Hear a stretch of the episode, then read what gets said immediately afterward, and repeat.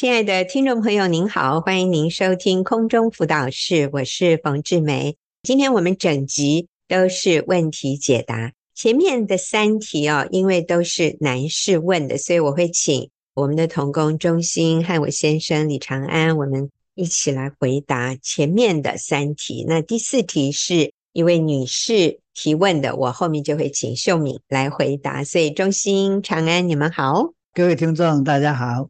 大家好，李哥、冯姐好。好，那我们就来看第一题。其实我看到这个问题的时候，我蛮感动的。一个男士会问这样的问题，我觉得他好谦卑哦。他说：“通常我们不会看见自己的错误，所以很难做到认错，怎么办呢？”看这个题目，我觉得这位男士他是觉得自己应该认错。可是他都不知道他自己犯了什么错啊，他就说怎么办呢？好，那我们就先请中心回答。是，我想这个男士很谦卑哈，他也看到一个重点，就是我们人性都是以自我为中心，所以我们很容易看到别人做错什么，不容易看到自己。所以耶稣才会说，为什么你看见你弟兄的眼中有刺，却不想想自己的眼中有梁木呢？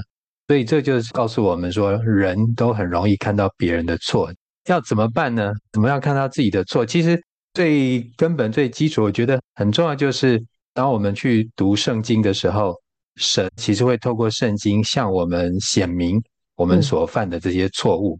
那就像在提摩太后书第三章讲到，圣经是神所漠视的。于教训、督责、使人归正、教导人学义，都是有益的，叫属神的人得以完全，预备行各样的善事。所以神会指出，或者是向我们显明我们所犯的错。那另外就是有同伴，但这个同伴是能够指出你错误的同伴。在撒母耳记下十二章这里也讲到说，先知拿单他指出大卫犯奸淫并且杀人的罪。所以，像我们在小组里面，每个弟兄大家会敞开分享自己的一些情况，我们彼此之间也会指出说：“哦，你哪里哪里需要改变，需要调整啊。”有这样的人在我们的身边，我们就容易看得出来我们自己是不是有需要改变的地方。嗯，所以中心给的两个建议，第一个是透过读圣经，上帝会透过。圣经的话语来照亮我们的心，让我们看到我们哪里需要改变，我们哪里犯了错。第二个是跟弟兄，如果你是女性，那就是跟姐妹，我们在一起委身在一个小组里，可以有敞开的分享。就是你身边要有人是愿意对你诚实，但是我们也要温柔的指出我们建议他可以改变的地方。那也是。我们要愿意敞开讲出我们的问题，我们周围的人可以给我们建议。所以，一个是读圣经，一个是透过同伴，我们可以看到自己有错，然后去跟神认错，然后也去跟我们的配偶，甚至跟我们的孩子认错。长安有要补充的吗？这个很难做到认错。第一个是我们态度要先改变。嗯，我愿意认错。一般来讲，如果有人指出你的错，你说哪里我有哪里有那样的啊？比如说，有一个先生告诉我，有一天他在家里面跟他的儿子说：“你不可以这样，不可以这样。”他儿子这样说：“不然你有什么资格讲我？你自己还不是那样？”他就哑口无言的这样，他说：“哦，好，好，对不起，对不起。”所以他愿意认错。有些爸爸可能他是长辈的身份，所以就会恼羞成怒，那就会吵起来了。有一次我太太跟我说。哎，有办公室的同事说你好像进办公室很凶的样子。我就说有吗？他说他们跟你打招呼你都没有回应。哎，哦，哇，原来我是这样的。透过太太，他给我指出我忽略的地方，所以我以后每次进办公室，我都会说：哎，大家早，大家好的。这这就是改变，承认确实我一进办公室就在想事情，所以人家跟我打招呼，我就看不到他。打招呼的动作，所以就没有给他回应，没有回应就会得罪人家，人家就以为我很凶、很不理人。啊，这是我的疏忽，这也是我的错，所以我愿意改变。刚才中心讲到同伴，最好的同伴就是你的配偶，还有或者你的长辈，或者你的儿女、配偶啦，或者子女比较会直来直往。所以刚才我们说，透过神的话语，透过好同伴，还有我们要有一个谦卑、愿意改变的心。那当然，我们的同伴包含，我觉得最重要的是我们的配偶、我们的子女。我想，甚至如果我们还更谦卑一点，我们可以主动的问我们的太太、问我们的孩子或者我们的丈夫说：“你看到我有哪些地方做的让你觉得可以做得更好的？你可以告诉我吗？”或者有的时候你发现对方生气，你可以问他：“我刚才是说了什么，做了什么？因为我感觉你不太高兴。”这个部分，我觉得是需要非常有勇气、愿意改变的男人或者女人才愿意问对方的。我在这里，我也从另外一个角度，就是我们是那个太太，而我们先生他看不到他的错误，可是我们看得非常清楚，或者旁观者清，对，或者我们就觉得我们是那个直接被他影响的人，那我们要怎么办？我想这个问题应该。也是有两面，我怎么去帮助对方看到他所犯的错误，而他如果稍微做一点改变，会让我们的关系有很大的进步。最近有一位姐妹，她说有人打电话来责备他，他听了以后非常受伤。其实他是开扩音的，所以她先生在一旁也听到这个人对他太太很不客气。这位姐妹，她里面是有受伤的感觉。挂了电话以后，她的先生就说：“哎呀，那个人就是这样子的啦，他对别人也是这样。意思就是说，老婆，这不是你的错。这个朋友呢，他今天对你这么凶，你不是第一个被他扫到的人。其实他过去也有这样的记录，所以，哎呀，这种人不要理他就好。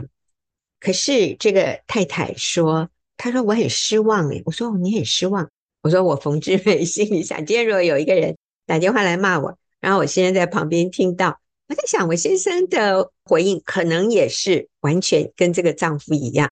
我就说姐妹，如果我先生这样的反应，我会得到安慰诶，你不会得安慰啊？他说不会，我很失望。哦，这个倒很有趣。我说那你希望你先生下次怎么做呢？他说我。我会希望我先生说：“哇，老婆，你受委屈了。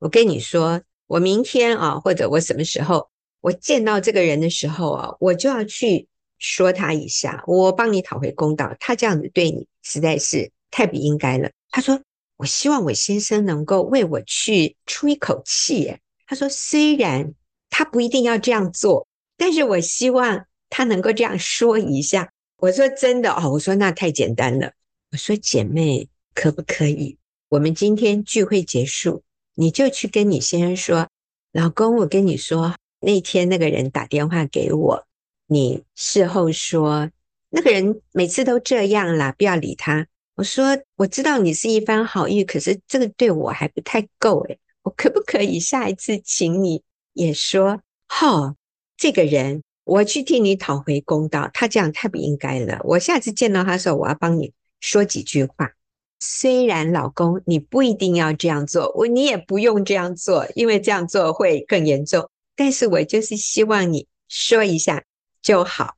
你要告诉你先生，你希望他怎么做。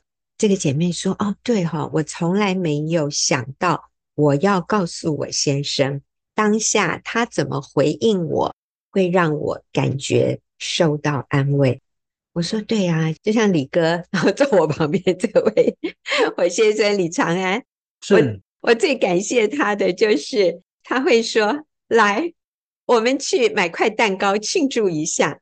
他也知道我是很节制的，我是十次九次我都会说啊，不用了啦。当然也会有一两次我会就真的买一个蛋糕来庆祝。可是长安这样说的时候，我单单听。我就觉得很开心，我就会大笑。那其实他也知道我是很节制的，所以有的时候就是话语上面，我们如果可以轻松一点，那这个部分可能我们的配偶是需要被提醒，被教导的。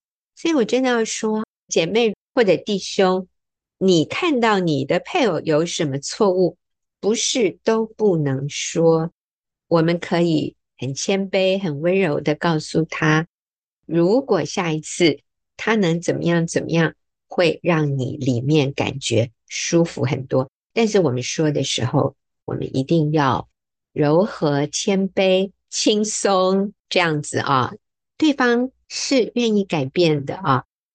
那长爱还有什么要补充的吗？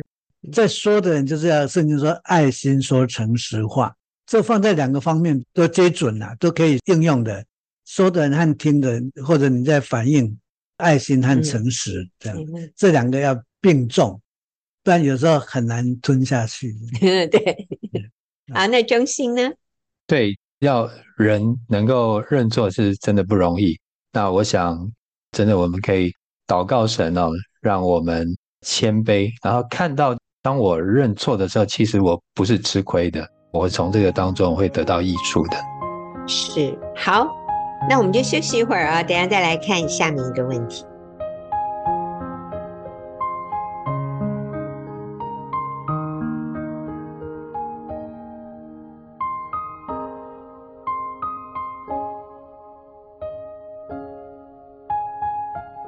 那我们现在来看下一个题目。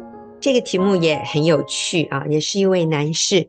他说，曾经有个朋友在婚前问我，如果婚后遇到你的真爱怎么办？想请问老师，你会怎么回答呢？OK，所以意思就是结婚以后才发现，哇，这个不是我的真爱耶，而我的真爱是结婚以后才遇到的这个对象。这要怎么办呢？首先，我真的很谢谢提问的这位朋友。我想，这个是很多人在结婚以后可能会有的一种想法哦，但是他可能不太敢问。他当然知道我们的答案，你都不要多想了。但是我觉得他会提出来非常好。我们来看看这里面有什么样的圣经的真理，或者。是有哪些世界给我们的谎言？所以我想请钟欣先来回应一下。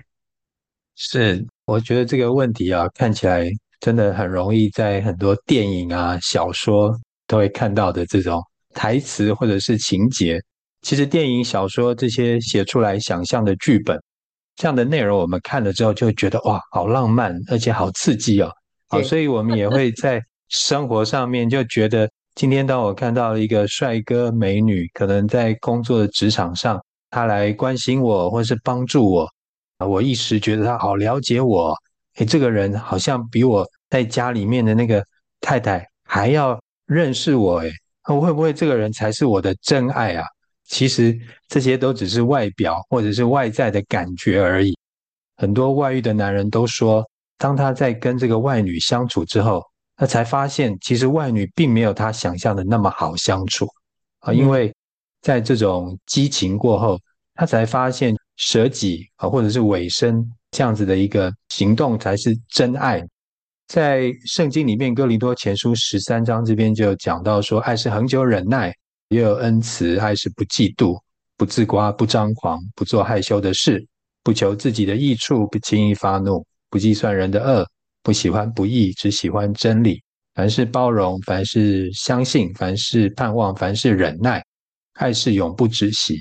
所以，我想这些都是需要经过时间，或者是夫妻之间遇到的困难，两个人可以一起面对。两个人在这种相处中愿意彼此委身所累积出来的，这才是真爱。最近我小组一位弟兄啊，他很热爱户外的运动活动。他经常会参加铁人三项的这种运动挑战。最近呢，因为刚好十一月，很多人都会去报名北高一日骑自行车的挑战。他也去报名参加这个北高三百六十公里的自行车挑战。他也也希望他太太可以跟他一起去。他太太在家里面附近啊，就近骑骑脚踏车是可以的了。但是要像他这种骑这么远的挑战，他太太就会觉得。哇，实在是太累了，不是很想要去参加。可是之后，这个太太呢，她还是报名跟她先生一起去。哇，骑到中途的时候，甚至都骑的骑不下去了，啊，就停在这个路边都哭起来了啊。但是这个太太后面还是跟先生一起完成了这项活动。后来这个弟兄他就分享，他其实觉得非常感动，因为他其实也曾经想过，就是他太太如果骑不下去，那没有关系，但是这个太太却愿意这样做，所以让他心里面就感觉啊，太太真是愿意为了我舍己，所以在这个过程里面，他更爱他太太。是，所以我们其实要记得一个事实啊，婚后的真爱其实就是你的配偶，除此之外没有其他的人了。嗯，我觉得这个先生接受挑战，还叫太太去接受挑战，我觉得这个先生需要再受教育。是，因为他不会体谅女性是比他软弱的人，他怎么可以这样来？嗯、其实这种是他自己的理想，他自己去就好了。那太太可以开车陪着他当救护车，欸、或者拉拉队就好了。一起去这样实在是没有头脑。嗯，需要再教育。他太太这样答应，勉强是很伟大，是舍己的。如果是我，只能说我开车子跟着你就好。嗯，确实是很多人对于真爱的认知，我觉得在这个时代里面，认为真爱是什么？就是那种非常强烈的情愫，非常强烈的，甚至就是让你觉得感官各方面都很吸引你，然后让你感觉很美妙 那种，非常来电，对，浓浓的是爱情、浪漫、梦幻。是，但是你知道吗？在上帝的设计里面，上帝造我们，他刻意的，就是让两性接触的时候，一开始会有这种强烈的吸引，可是这种来电的感觉，它是有有效期限的。我要说，这个不是。我们的问题，这个本来设计就是如此，因为上帝要我们在一开始透过非常强烈的、浓烈的彼此相吸，让我们愿意进入交往的关系，然后在过程里面，我们开始成长。在成长开始的时候，这种原本来电的感觉就会渐渐的消失，或者我们说 taper down 啊，就会慢慢的缓解 下降。目的是要我们开始来面对现实，就像有一个女的，他有外遇，他们住在旅馆里，然后他们就哇翻云覆雨的这样子一个礼拜，结果不知道到第几天了，就没几天了。这个男的就跟她说：“我需要去上班了，今天你在房间里面，你洗洗衣服吧，我们这几天的衣服你负责洗一下。”哇，这个女的突然回到现实。她后来跟我说，她竟然要我帮她洗衣服，她竟然要我帮她洗袜子，她才回过神来。她说：“哦，原来外遇一开始的时候是这么样的刺激，可是我们还是要面对平常的生活啊，就是柴米油盐酱醋茶。我要帮她洗衣服，我以为她把我捧在手掌心里像公主。”他怎么可以让我去洗衣服呢？你知道吗？当这个男的请这个女的帮他洗衣服的那一天，这个女的就决定要回家了，因为她说：“我跟着这个男的，最后也是，是对，也是要做我现在在家里为我的先生和孩子所做的事。”她突然回过神来，耶，真的感恩。真爱不是只是感觉，真爱是什么？就中心有说的。透过委身、承诺和舍己，那这个真的是只有进到婚姻才算有的哦。所以，如果你们都还没有结婚，我要说那个真爱还没有开始。真爱是在什么时候开始？是进入婚姻以后。当你们透过委身、承诺，现在你们要舍己，舍己就是不舒服的感觉。我要为了这个人放下我自己的想法。放下我的习惯，我要愿意去体谅他、体贴他。我们一起来面对困难，尤其你知道，生了孩子以后，孩子生病，孩子有需要两个人一起来照顾的时候，这个是夫妻开始为对方舍己，要忍受一些不好的感觉。在这个时候，我们仍然不放弃，不选择离开，这才叫真爱。这种爱，这个时候就是另外一种感觉，那种感觉是带给我们很深的滋润，让我们的心非常感动。就像我，我结婚以后，我都跟长安说，我觉得我没有资格说什么“我爱你”，我我只有资格说我很感谢你，谢谢你这么爱我。我真的觉得长安为我的付出远超过我为他所做的付出，是这样的一种舍己的爱，感动我耶。那个是远远超过什么浪漫来电的感觉，可以带给我们身心灵的滋润和造就。所以，如果我们对真爱的认定只停留在那种来电，然后非常刺激的感觉，那我真的要说，那还在起步。你要进到真爱的里面，是要结了婚以后，两个人委身舍己，愿意忍受一些不好的感觉、不舒服的感觉，之后你就突然发现你们的关系升华，进入一种一体的感觉，就是我们真的是合一的，我们是一体的，然后我们有一个神圣的使命，要我们两个人一起去完成的，我们要一起来。建立一个家庭，我们要一起合作来教养小孩，我们要一起来面对问题。所以我说，中心的那位弟兄的太太愿意陪他骑脚踏车。今天如果是姐妹问我们，我们说你祷告求主给你体力。但是长安是说，如果是弟兄的话，我要说，请你请你的先生来跟我谈一谈，辅导辅导。所以。在结婚以后遇到真爱，那我要说，那个绝对不是真爱，因为没有婚姻就不是真爱，所以你放心，不会的，不会遇到。而结婚那个对象才是真爱。对，在真实的有舍己、有承诺、有委身、有包容这个的爱里面，也是有浪漫、有有梦幻、有有来电的感觉。那但是那是有责任的，是信守承诺的，是有接纳。你可以去营造浪漫，并不是说就单调无味哈，食之无味，弃之可惜。你有婚约，反而在这婚约当中你是自由的，在自由当中你可以营造更有负责任的浪漫、尾声、梦幻，这些都可以去营造的。这个关系在婚姻里是圣洁的，婚姻以外的这种亲密性关系啊，什么这种浪漫，那个其实是在不圣洁的里面。是不会造就人的。你做完你会有罪恶感，你会有压力，你会想：那他会不会离开我？我会不会付出太多？将来怎么办？你知道那种非常没有安全感、没有保障的关系，对一个人是一个耗损，它不是造就，它不是祝福。中心最后帮我们做这个问题的一个结论好吗？是，我想持续的在婚后的这两个人的关系里面，我们去经营。我们就会又有好像在交往时候的那一种恋爱的感觉，并且在两个人的关系中，比如说你遇到了困难，但是却愿意一起委身，一起去面对，这个才是真爱。阿门，阿门。好，我们休息一会儿啊，等下再来看下一个问题。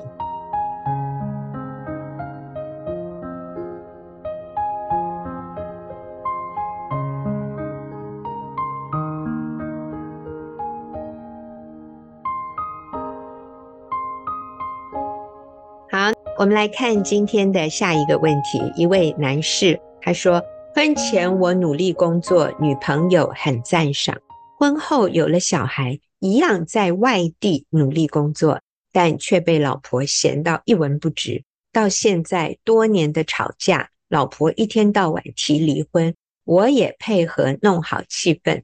再多的家事我都会做，也依老婆的优先考量，但是。”我还是不知道出了什么问题。好，这个男人很苦恼。嗯，那我们请中心回答。可以看到他在婚前的时候，女朋友觉得你是认真负责、值得信赖，所以就很赞赏你。但婚后呢，其实仍然要像在交女朋友一样，去营造两个人的关系，营造浪漫的气氛。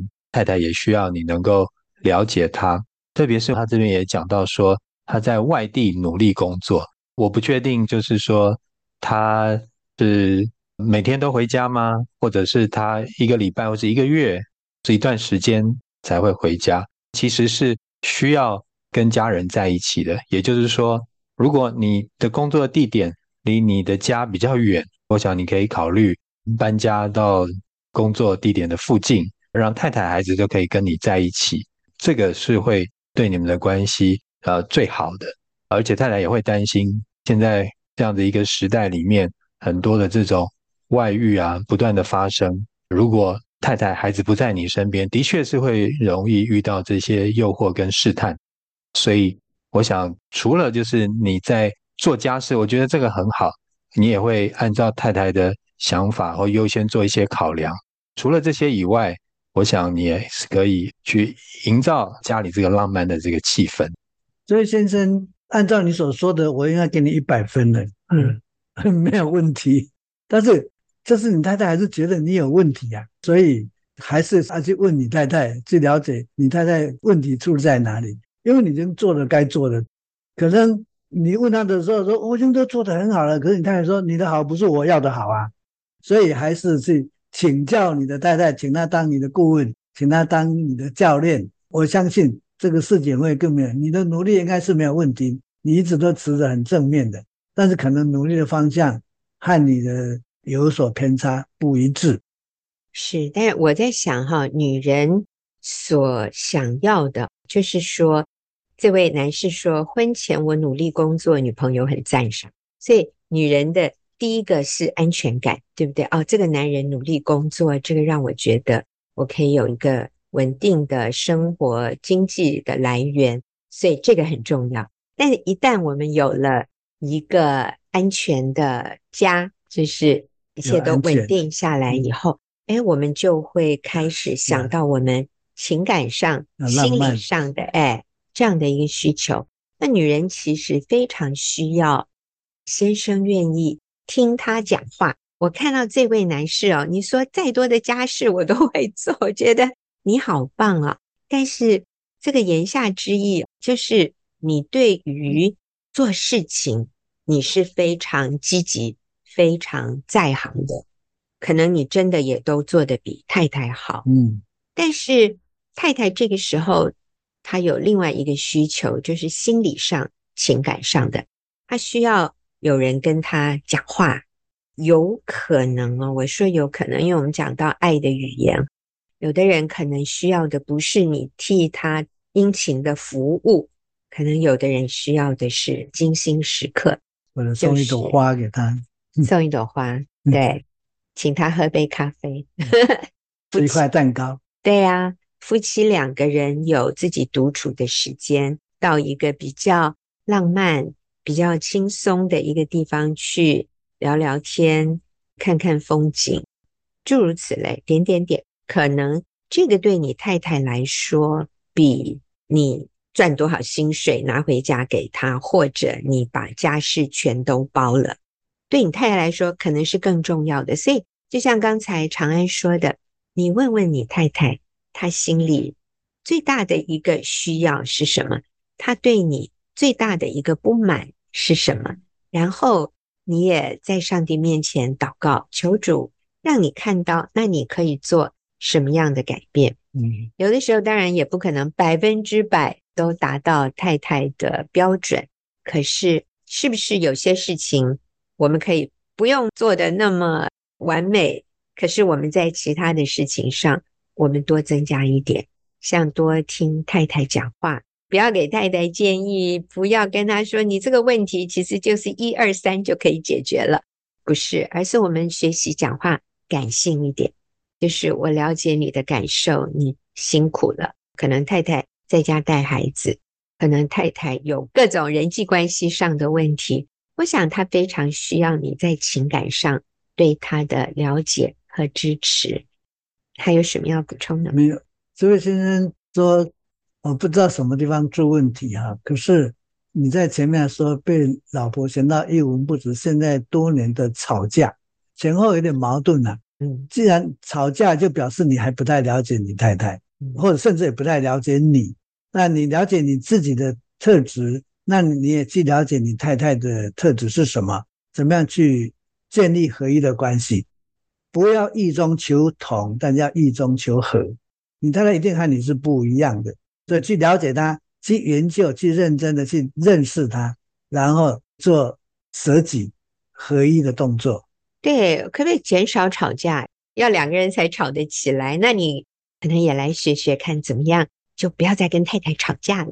嗯嗯、可不可以学习控制自己的情绪？然后最后中心。我们来鼓励他一下。是这个弟兄也是很谦卑，很愿意 去了解到底太太有什么样的需要，所以我想继续说肯定太太的话，说太太好漂亮，听太太说话，让她在心理情感上面可以有这样子的一个满足，对你们夫妻关系会有很好的帮助。是。谢谢这些男士们愿意提问，然后让我们在节目里面回答。因为你心里的问题，也是今天很多普遍男人在婚姻里面的苦恼，你可能帮他们说出了嗯他们心里想问的问题。好，所以我们谢谢中心和长安哦。那等一下我们再来回答的问题，就是女性提出来的，我就会请秀敏跟我一起回答问题。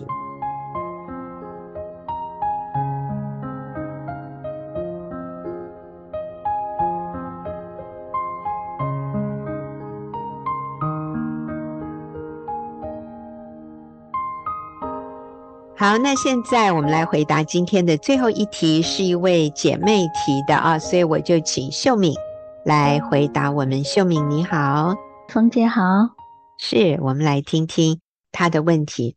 她说：“我目前仍与先生在修复关系中，我也传爱的简讯与关心他的讯息，但是他已读不回。有一次跟他谈话，他说。”你传的那些讯息，你有没有发现我都没有回你，是吗？所以你有事再赖我，我一定会回。所以从那次以后，我就没有再传了。我真的不知道该怎么做才对，可以教教我吗？因为我好苦恼哦。OK，所以我们看到这是一位很愿意跟先生修复关系的妻子，嗯、但是先生的意思是有事。才传 line 给我，我一定会回。可是没事，就不要写那些无聊的废话了哈，有点这个意思了。嗯、我当然讲的比较绝。好，我觉得这位姐妹好棒诶，都没有放弃。但是她说她现在也不知道该怎么办，所以秀敏，我们来鼓励她一下。嗯，是，嗯、呃，对，好棒。我觉得那个主动伸出和睦的心，嗯、那个是最棒的，已经是。呃，如果我们说打分数的话，已经是在两百分以上了，是两百分呢。嗯，就是愿意主动和睦的，我觉得是很棒的。那我觉得通常这个时候，就是先生这样的回应，做妻子的通常会觉得，那好像就会退缩，好像先生讲的是拒绝哈，然后不领情，好像你写的东西都是废话，就是对他来讲没什么。那个，所以呃就会退缩。但是我觉得要鼓励姐妹们，就是别相信先生的说的话，也不，我觉得也不要相信这是撒旦的 谎言。这样，就是我看到的是，其实我看到这个问题的时候很想笑，就是先生好像说这些都不重要，你不要写，可是他却有看，他才会觉得你不要再写这些了。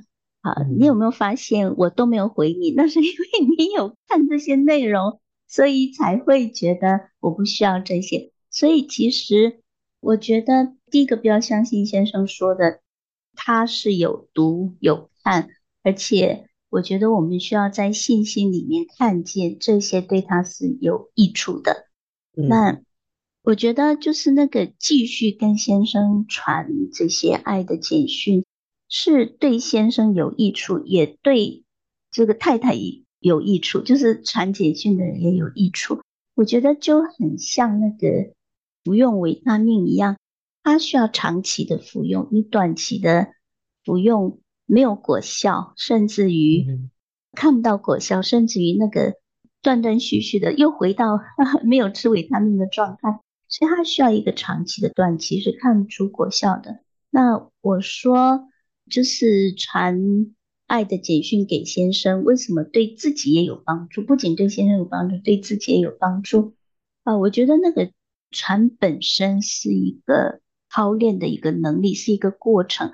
所以我觉得在这个过程里面，我们要注意的是，我们很容易灰心，就是得不到一个回应的时候，很容易灰心。那我觉得就是鼓励姐妹要看见的是，我们把焦点放在那个船，不是一个手段，不是希望说我这样做你就要给我一个回馈。我觉得船本身就是做合神心意的事就足够了，这样。那我觉得在这个传的过程里面，上帝操练我们，祝福我们。第一个有。爱人的能力，就是长出那个爱人的能力来哈，然后学习不受影响，那然后就是学习把焦点放在神的身上，不是放在人的身上。所以我觉得，就是这个传的过程本身就是一个操练信心的过程，这样子，千万不用受先生的影响。当然。当先生有这样反应的时候，可以暂停一下几天，嗯、然后再传也可以。但我们不是为了害怕他的反应，而是呃体恤他的需要。那我们暂停一下，这样，但是千万不要长期 停停服用维他命。嗯、对我我就想到有一次哈，我我先生有高血压，然后就是医生断定他要吃药嘛。他有一阵子，他就觉得他自己擅自决定就不吃药了，停药了。然后他就用各样的，听说吃香蕉，吃什么，他就开始用这些哈。然后有一天，他就突然血压飙 到一百八，他自己感觉到不舒服，然后就赶快去医院。医生就嘱咐他说：“你不可以断药，就是你要开始长期服药，嗯、不要擅自做决定断药。”所以我就看到说，我们不要停止去做和睦的事情，去做挽回的事情，这样子。对，所以我觉得那是需要长时间，而且先生现在拒绝，不代表他真的拒绝，不代表他不需要这样子。嗯嗯嗯。啊、哦，我想到圣经有一句话，其实很多人都喜欢常常引用的，就是在诗篇里面，就是因他的慈爱永远长存。嗯、神对我们的慈爱是永远长存的。上帝也说：“我以永远的爱爱你，我以永远的膀臂扶持你。”你知道那个“永远”这两个字哈，其实是。是人非常向往的，就像所有的童话故事以前了啊，都会有一个有一句话做结尾，就是从此他们过着幸福快乐的日子。那那个英文就是 They live happily ever after。Happily ever after 就是他们过着永远快乐幸福的日子。那个永远其实是上帝放在人的心里。我们是渴望一个不改变、永恒、可以经得起时间环境考验的这样的一种关系，一种爱的关系。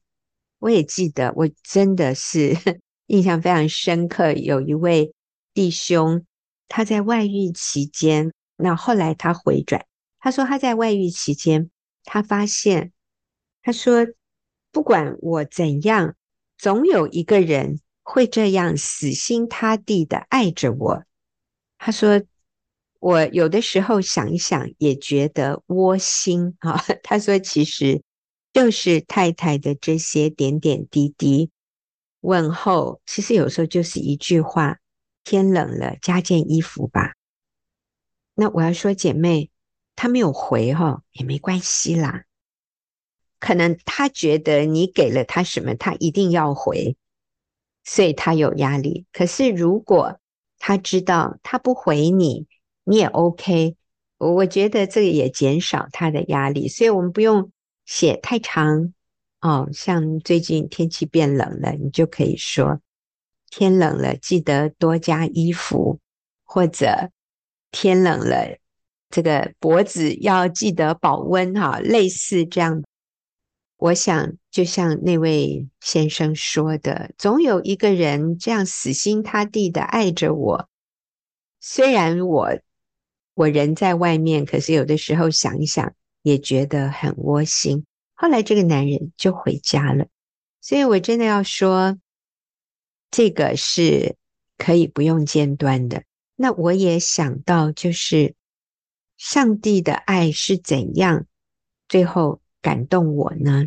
就是在我还不认识他的时候，甚至在我认识他以后，可是我令他失望，甚至有的时候我会怪罪神。我会说：“神呐，我都做了这些了，为什么你还不怎样怎样怎样？” 所以有的时候我怪罪神，有的时候我也忘记他，我忙着其他的事，我忘记神。有的时候我我心里隐藏对人的苦毒恼恨，有的时候我里面有嫉妒，有的时候我为一些事情愤愤不平，你知道吗？重点是。怎么？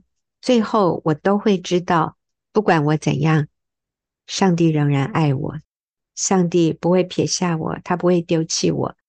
不管怎么样，我都可以再次回到他的面前，知道他不会拒绝我，他不会因此就说我不要理你了，因为你之前太过分了，你太离谱了。我知道上帝不会这样对我，他不按照我的过犯。待我，啊、所以是这样的爱，让我在神面前有完全的安全感。是这样的爱，让我愿意真心悔改，然后选择不犯罪。是这样一种完全愿意等候我、愿意包容我、接纳我的爱，让我愿意一次又一次的悔改，回到神的面前。我想，我们身边的家人，尤其我们的丈夫，非常需要知道，他对我们可以有这样的安全感。就算他不完美，就算他做错了，就算他对我们非常冷漠，甚至非常残酷无情，我们，我们仍然爱他，我们仍然为他留一盏灯，我们仍然为他留一条回家的路。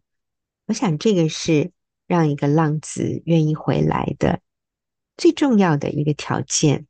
所以，姐妹，他不理你，他很冷酷，他表现出一副不爱你、不再爱你的样子。可是，我们来到神面前，支取神的爱，以至于我们可以继续爱这一个拒绝我们，甚至很。清楚表明我不再爱你了，你不要再来烦我了。这样的人，那其实有一些儿女也是会这样对父母，但是我想我们都不会停止对他们的爱啊。所以姐妹，你做得很好，就像秀敏说的，不用停，但是有的时候剂量可以不用那么重，就是说不用写那么多，不用写那么频繁，但是你还是让。你先生知道你没有忘记他，你仍然爱他，你仍然展开双臂，随时欢迎他回来。